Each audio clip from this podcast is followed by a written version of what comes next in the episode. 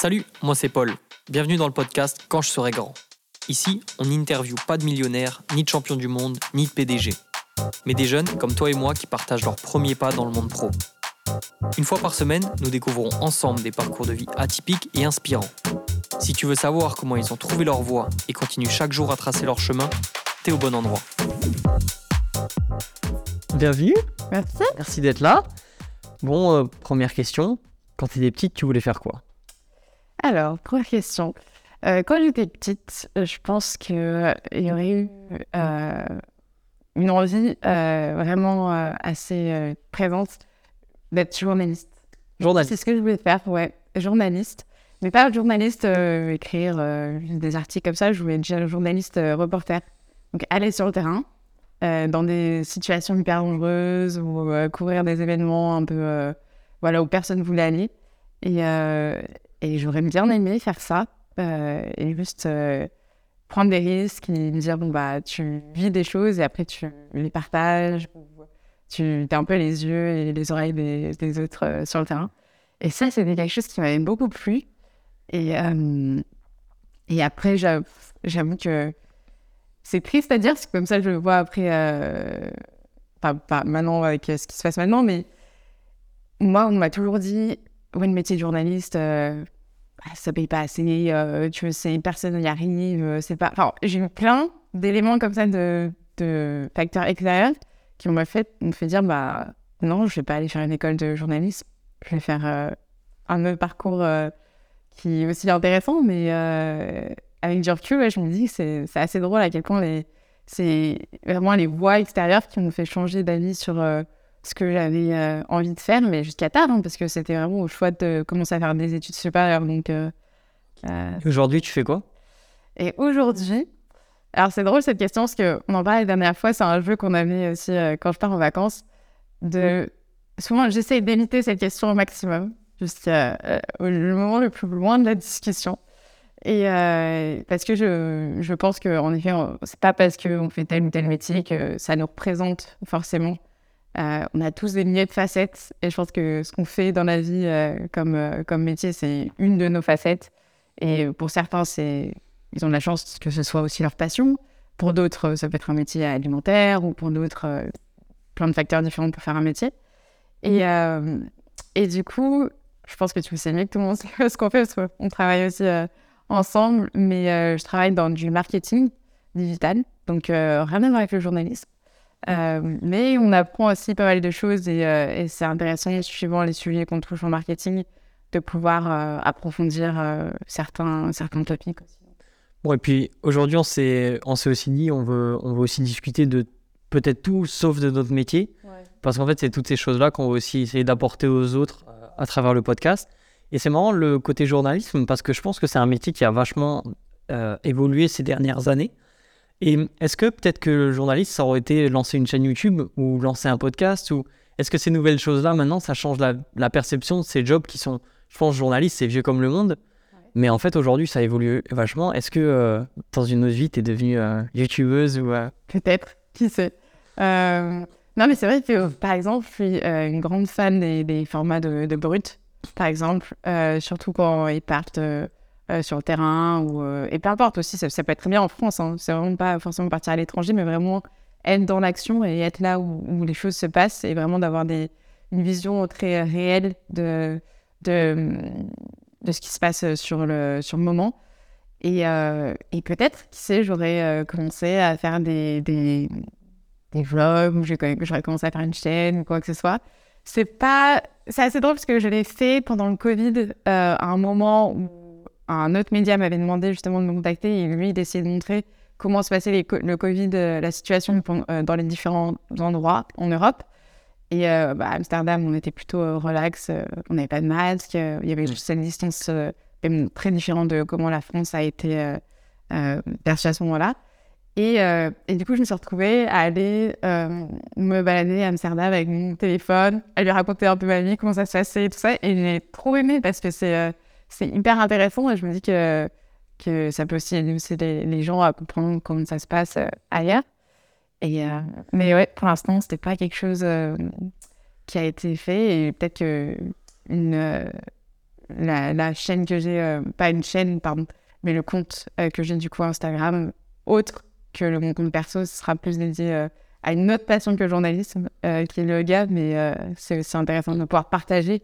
Justement, c'est un peu la même chose ici. Pas que ce soit avec un truc d'actualité, mais plutôt avec une passion différente.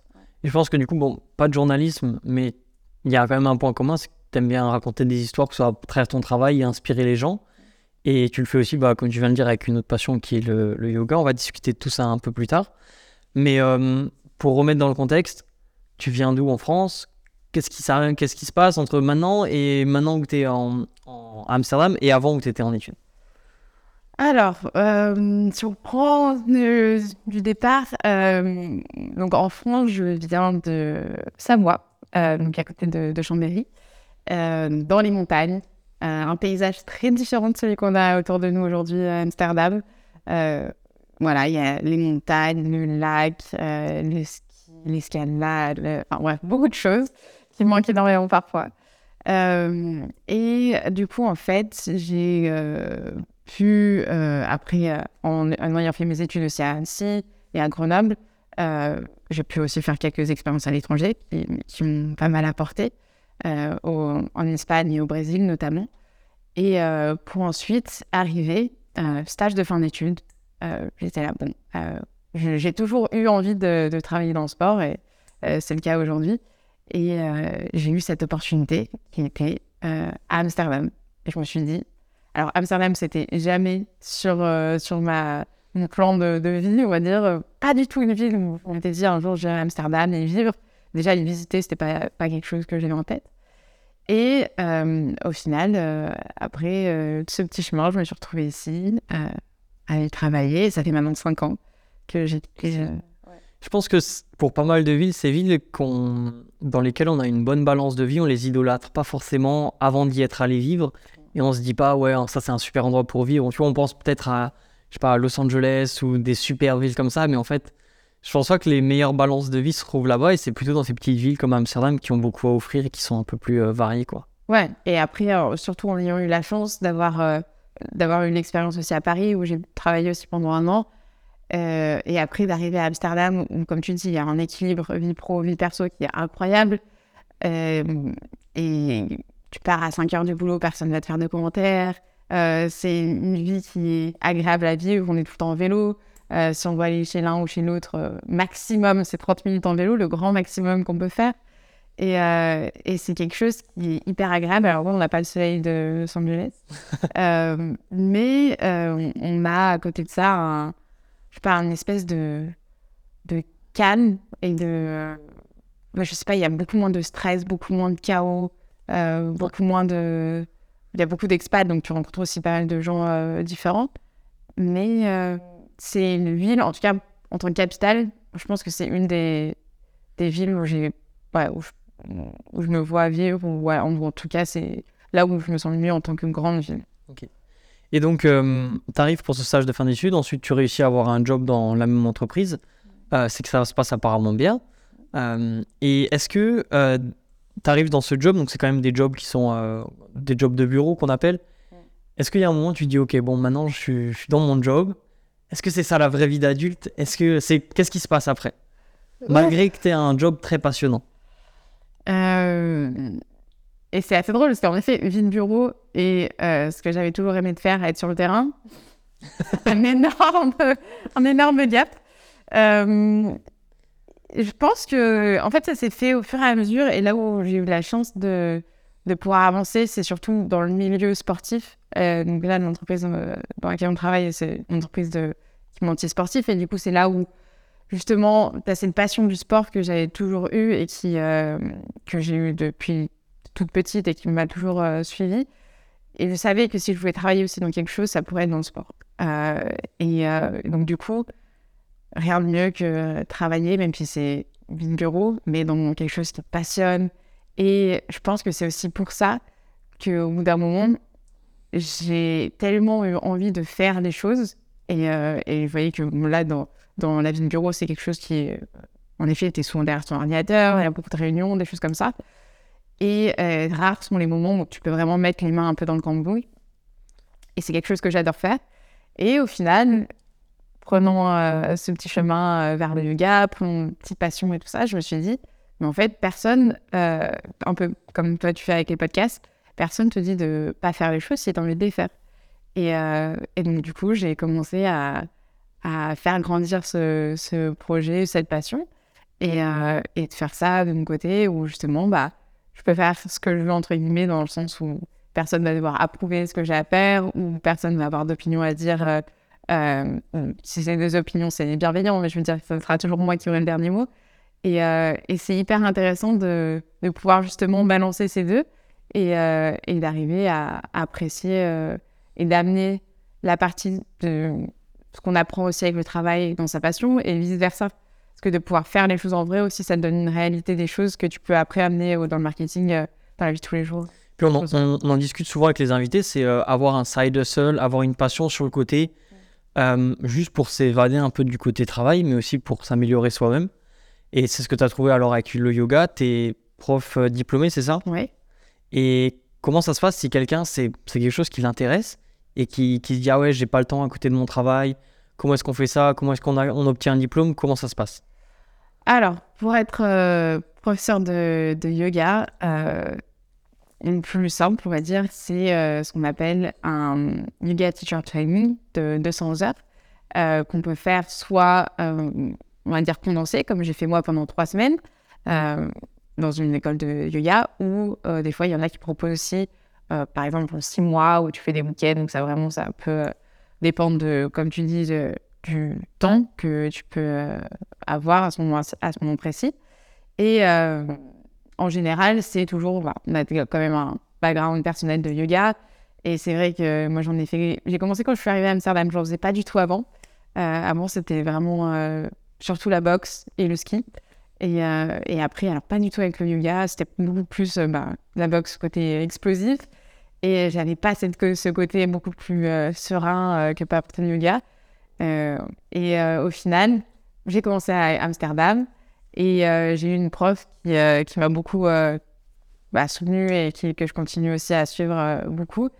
Et, et c'est elle qui m'a dit un jour, bah, pourquoi est-ce que, vu que tu aimes bien le yoga, est-ce que tu n'irais pas un peu plus loin, au-delà juste de la performance, on va dire, physique, mais vraiment d'amener le côté bah, philosophie du yoga, de comprendre le côté anatomique aussi du, corps, qu'est-ce que ça amène pour, pour on fait cette pause et pas cette pause, euh, qu'est-ce que ça mène dans ton corps, euh, enfin vraiment le côté un peu plus holistique du yoga. Et, euh, et, je dis, bah, super idée, allons-y. Et c'est comme ça que je commençais à faire une formation. En effet, à la fin, tu as un diplôme de yoga teacher, mais pour moi, ça ne fait pas tout.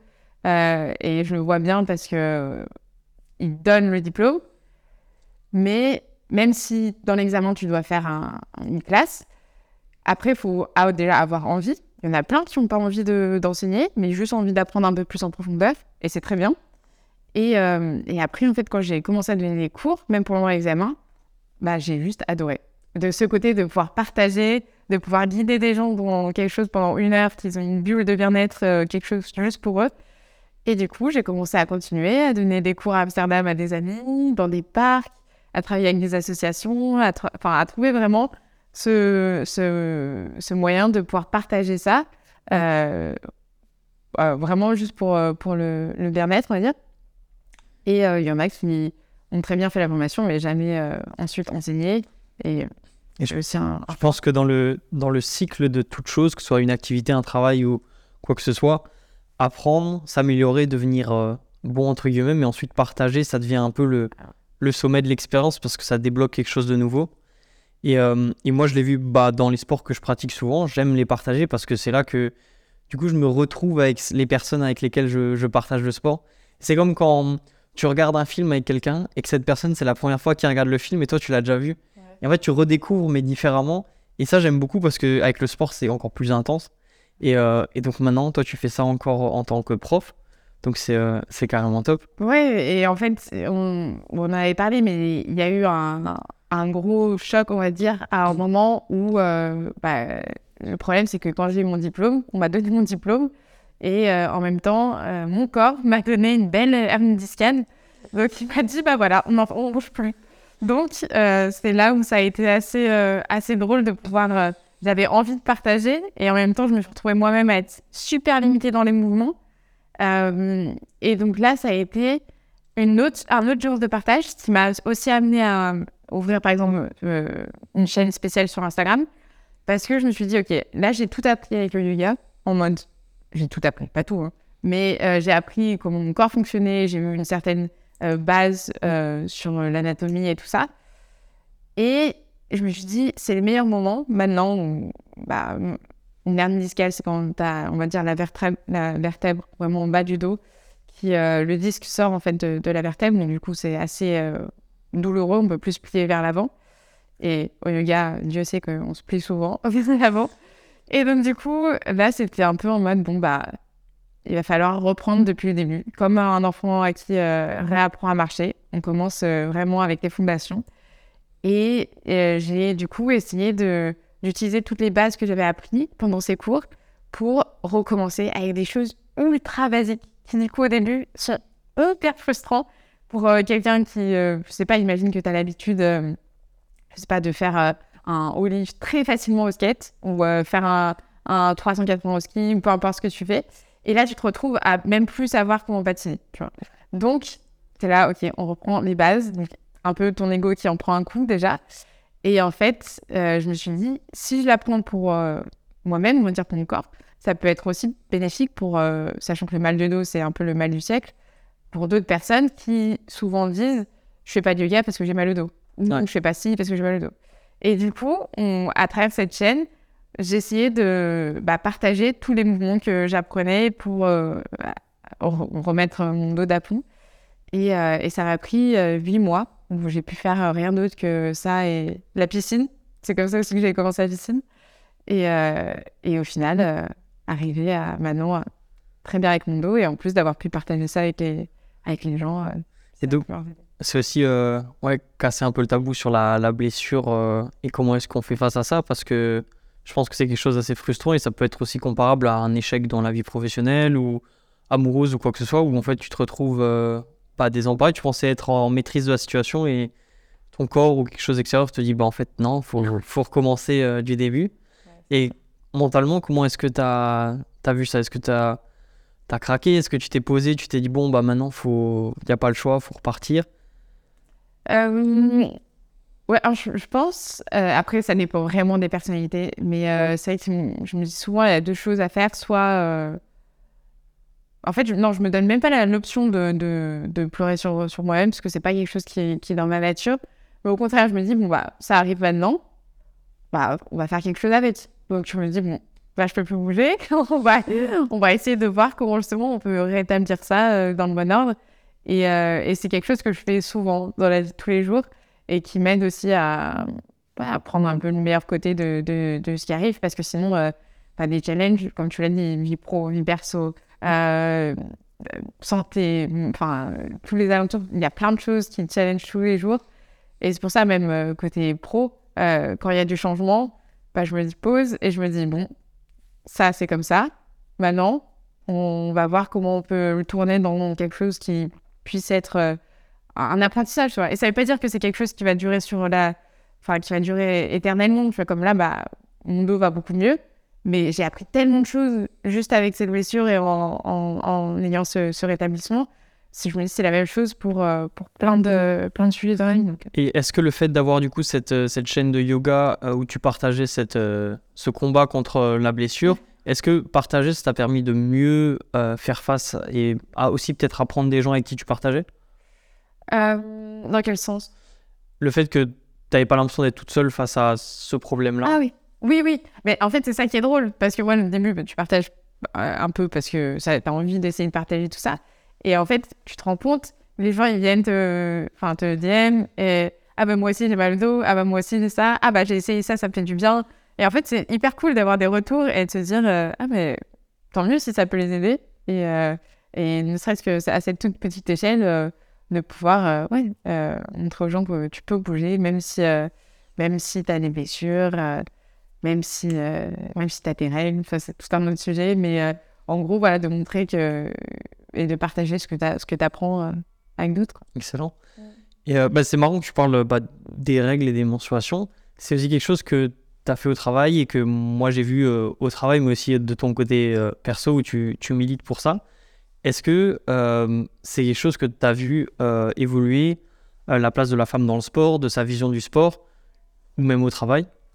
Alors, ouais, dans le sport, énormément. Euh, comme je te disais au début, moi, c'était. Euh, je faisais beaucoup de, de boxe française. Euh, j'en ai fait de mes. J'ai commencé quand j'avais 11 ans jusqu'à 18 ans à peu près. Donc en compétition. Donc, comme tu le sais, en, boxe, tu as beaucoup de, de catégories de poids. Et, en général, tu dois garder le même poids au début de la saison jusqu'à la fin de la saison.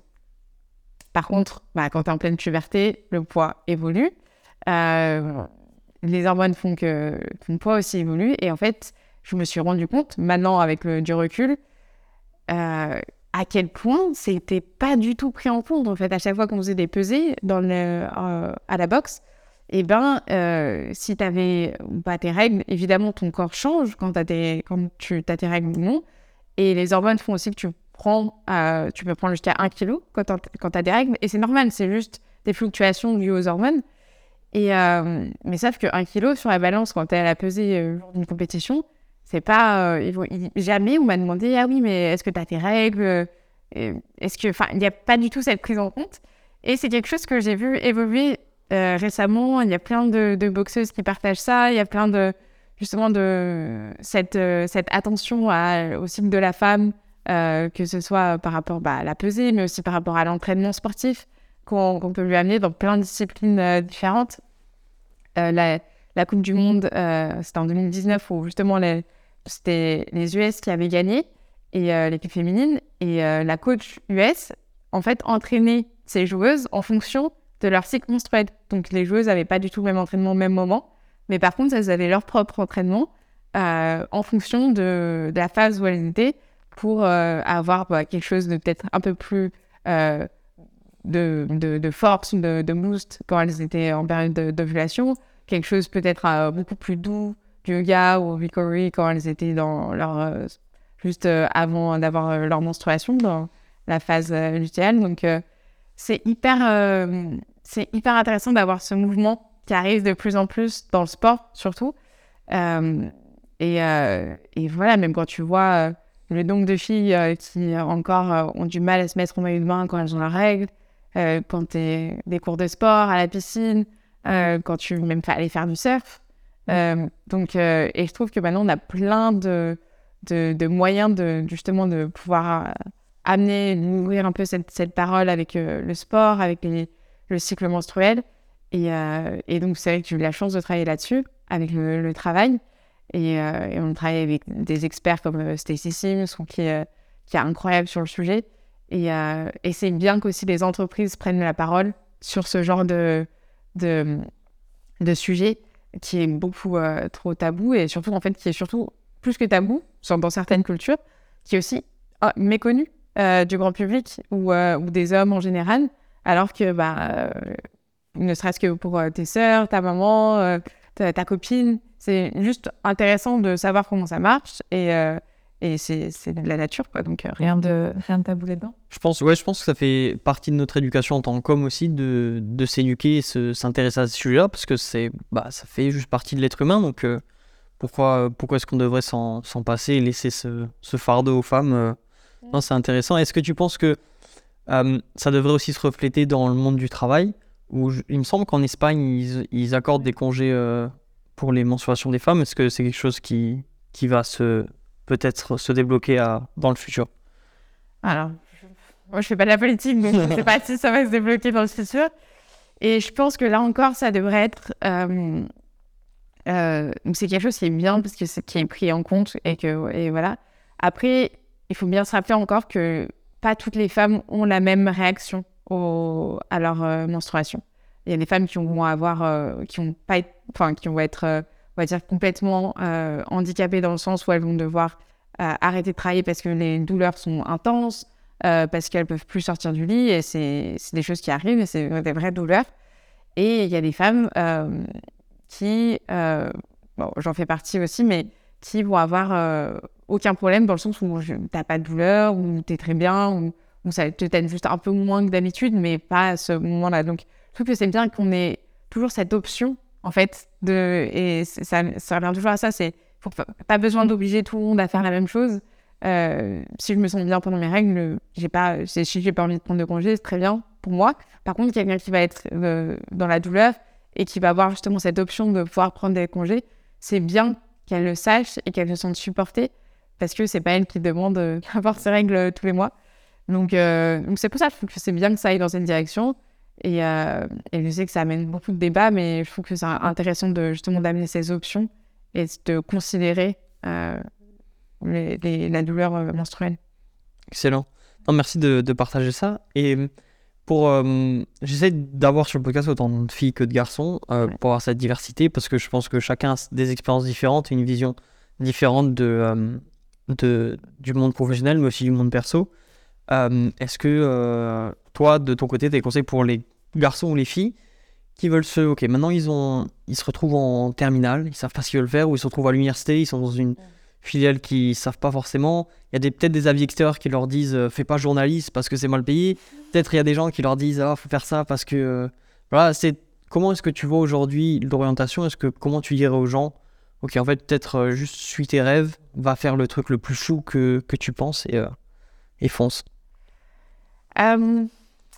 C'est, je pense qu'en plus ça a bien changé depuis le temps où nous justement on, avait cette, orientation et, je pense que on a la chance de pouvoir avoir euh, un accès à l'information beaucoup plus vaste et en fait un accès avec aussi des, personnes qui sont dans ce métier.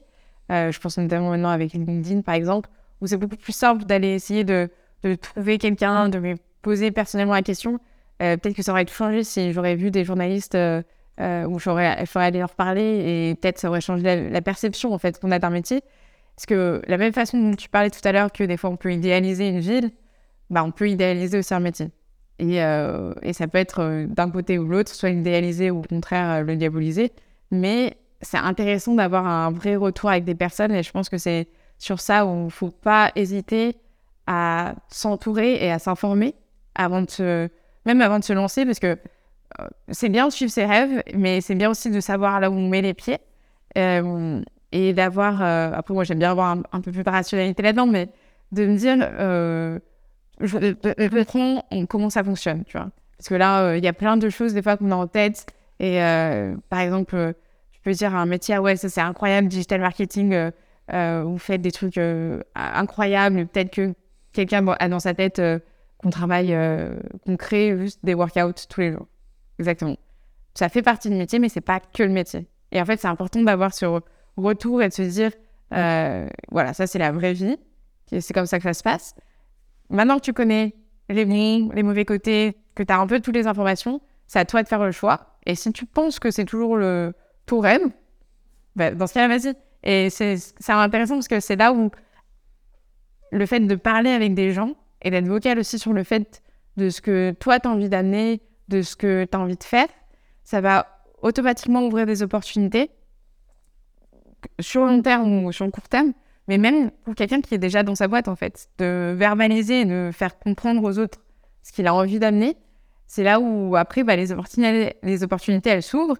Et euh, je pense que, par contre, les opportunités, ouais, elles sont bonnes à prendre. Et, et s'il y a un truc qui te fait kiffer, euh, ouais. les opportunités, elles sont là.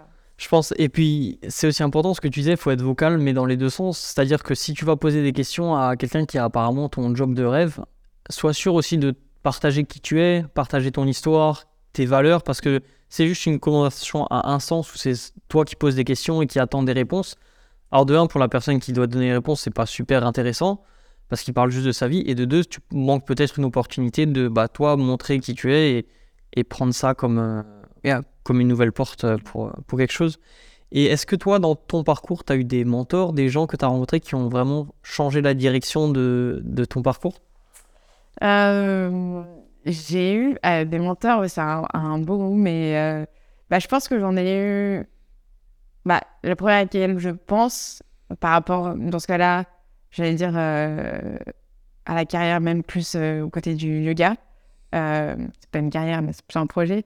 Mais j'ai eu une, bah, une amie qui s'appelle Sheila, qui elle, maintenant est partie se dédier simplement à la partie, à les parties de la vie professionnelle active comme on la connaît maintenant, mais pour se dédier justement à ça, qui a été un vrai mentor dans le sens un, déclic, quelqu'un qui, qui, qui m'a soutenu et qui m'a aidé en fait à explorer tout ça, à aller plus loin dans ce que je voulais faire. Et, et je pense que c'est le rôle d'un mentor, c'est vraiment d'accompagner et surtout d'inspirer aussi les personnes, de voir qu'il y a des choses qui sont possibles de faire, que de voir à quel point on peut, les portes peuvent s'ouvrir ou, euh, non. Et si c'est non, c'est pour les, bonnes raisons.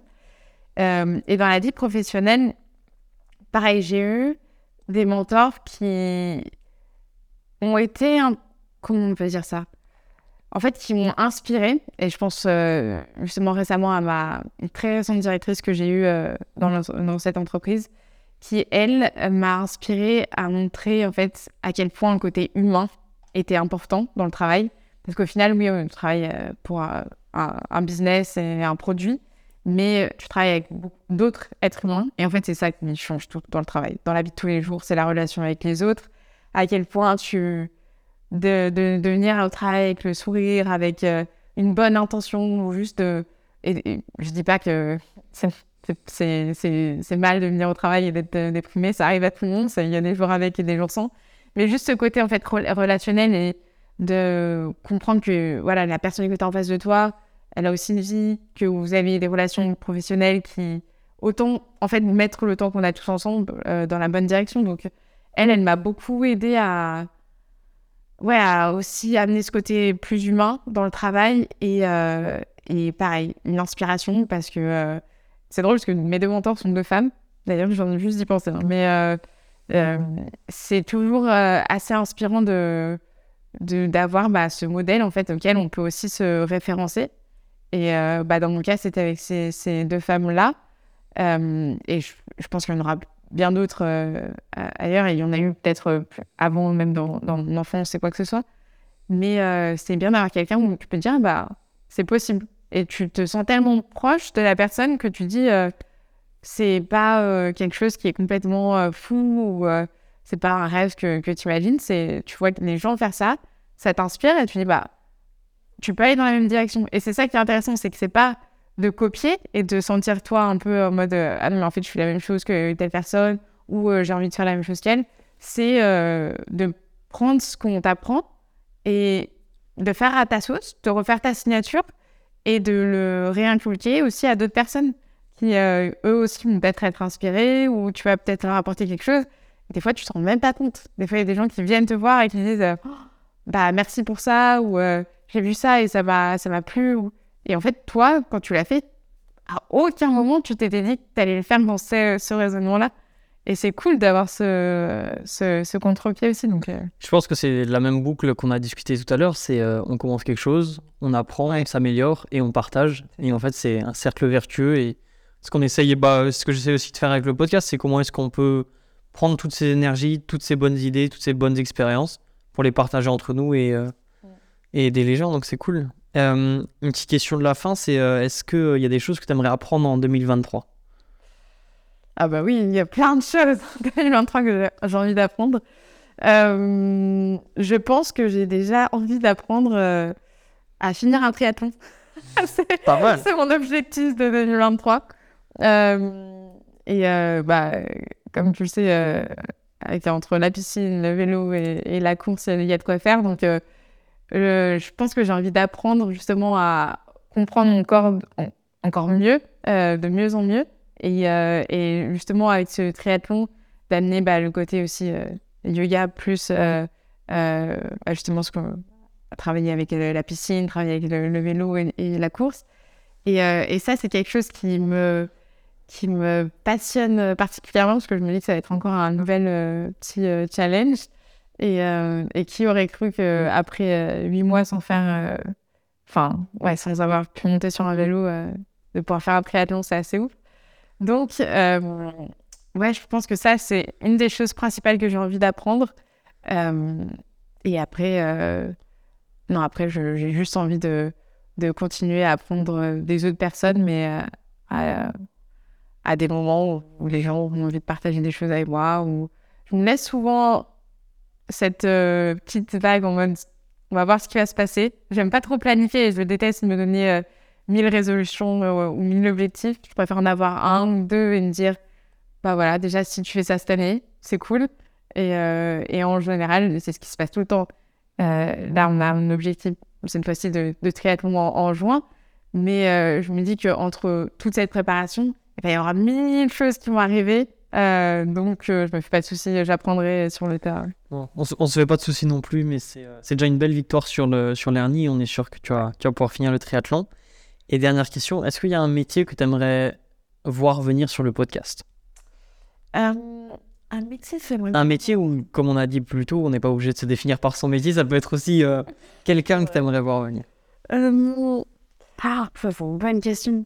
un métier que j'aimerais bien voir sur le podcast, est-ce que tu as déjà eu quelqu'un qui travaillait avec les fleurs?